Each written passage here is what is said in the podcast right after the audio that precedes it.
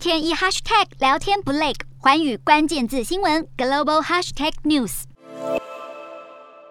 印度餐饮外送平台龙头 Zomato 去年七月以新创独角兽之姿在孟买证交所风光公开上市。到了去年底，总部在新加坡的轿车和外送平台 Grab 更正式登陆美股纳斯达克，写下全球最大借壳上市 SPAC 交易案，显示在北京当局出手整治科技业之下，创投资金纷纷撤出中国，转而拥抱东南亚和印度市场。三十号日经报道，有新加坡创投基金业者表示，所接触过的投资人当中，就有五成打算离开中国，不再把鸡蛋放在同一个篮子里。数据线显示，锁定东南亚和印度的创投基金，今年以来已经募得了三十一亿美元，只比去年全年的三十五亿美元。相较下，锁定中国的创投基金，今年以来只有二十一亿美元，对比二零二一年的两百七十二亿美元，大大缩水，显示投资人对中国的兴趣大减。就连对中国破险部位极高的日本软银执行长孙正义，在发表最新财报时，也喊出，在北京对科技产业的监管变得更明确之前，将会暂停对中国新创。企业的投资，专家表示，专注于印度和东南亚的创投基金正在迅速出现超额的认购，主因是市场规模远小于中国，也凸显其未来的潜力无穷。